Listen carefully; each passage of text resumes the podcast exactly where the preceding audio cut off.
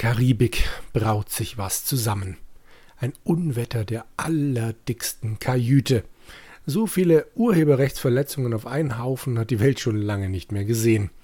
Charaktere von Columbia Pictures, Universal Studios und LucasArts geben sich ein fröhliches Stelldichein an der Scumbar und entführen den Spieler an all die liebgewordenen Orte seiner Kindheit. Nur nicht immer so, wie wir uns daran erinnert haben. Willkommen bei Back to the Future 3. The Timeline of Monkey Island.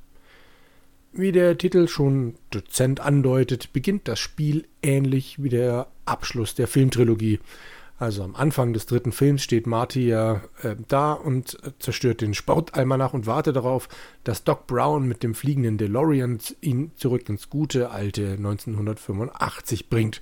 Docs Karre wird aber im Unwetter vom Blitz getroffen und verschwindet. Puff. Und hier hüpft das Spiel von den Vorlagengleisen und rattert wild durch die Spielegeschichte. Es verschlägt unseren Helden nämlich nicht in den wilden Westen des Jahres 1885, sondern in die Karibik 1655. Great Scott. Warum das denn? Naja, Lago Lagrande pfuschte dort mit Voodoo rum, weil er den Geistepiraten LeChuck retten wollte. Das geht natürlich gründlich schief. Und zwar so richtig. Das Spiel, das ihr gerade spielt, Back to the Future 3, stürzt ab, samt einer dramatischen Fehlermeldung, die nach Amiga aussieht. Und als sich das Spiel dann schließlich doch geruht, weiterzugehen, sind wir in der Monkey Island Zeitlinie gestrandet. Wobei das Grundproblem das gleiche wie schon im dritten Film bleibt. Doc Brown wird irgendwann in den nächsten Tagen wegen einer Streitigkeit erschossen werden. Natürlich von einem Tannen. William Dogfish Tannen. Das müssen wir natürlich verhindern. Wir, das ist Marty und äh, wir an der Maus. Und dummerweise hat der DeLorean ein Leck im Benzintank. Find mal 1655 eine Tankstelle, die um die Zeit noch aufhat. Aber Moment. Da gibt's doch irgendwo in irgendeinem so LucasArts-Spiel einen Kanister Benzin, mit dem man da nichts anfangen kann. Hm. Und irgendwo, wir haben ja schließlich was mit einem Geistepiraten zu tun, gab es doch mal so einen Film, wo wir gesehen haben, wie man den Geist einfangen kann. Ah, wen könnte ich denn da jetzt anrufen? Na, ihr merkt schon, das Ganze wird also schnell ein wilder Ritt durch die Zitatenweiten.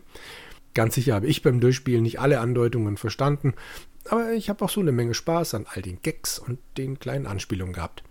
Für ein kostenloses Fan-Adventure bietet der Titel echt eine ganze Menge Spielspaßfutter. Er unterhält euch ein paar Stunden.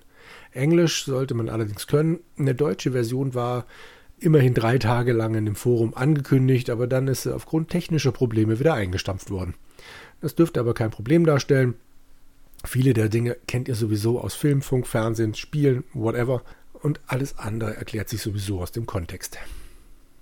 Produziert wurde das Spiel von Daniele Spadoni, einem italienischen Tausendsasser. Der hat unter anderem schon einen Fanfilm zu Zack McCracken und einen zu Monkey Island auf dem Kerbholz. Clever verzahnt er bekannte Szenen aus den Filmen und Spielen mit Orten, die es im ursprünglichen Monkey Island nicht gab oder die da nur angedeutet wurden.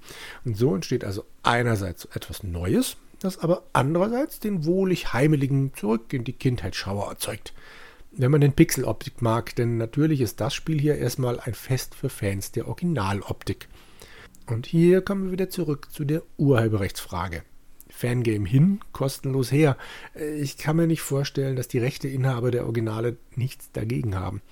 Umso mehr als dass Spadoni bereits an einem Nachfolger sitzt und in den veröffentlichten Bildern kommen schon E.T. und Dune vor. Es bleibt also spannend. Zu diesem Teil hier kann ich nur sagen, Holt es euch, spielt es. Wenn ihr ein bisschen Adventure mögt und mit etwas obskurem Humor was anfangen könnt, lohnt sich der Blick auf jeden Fall.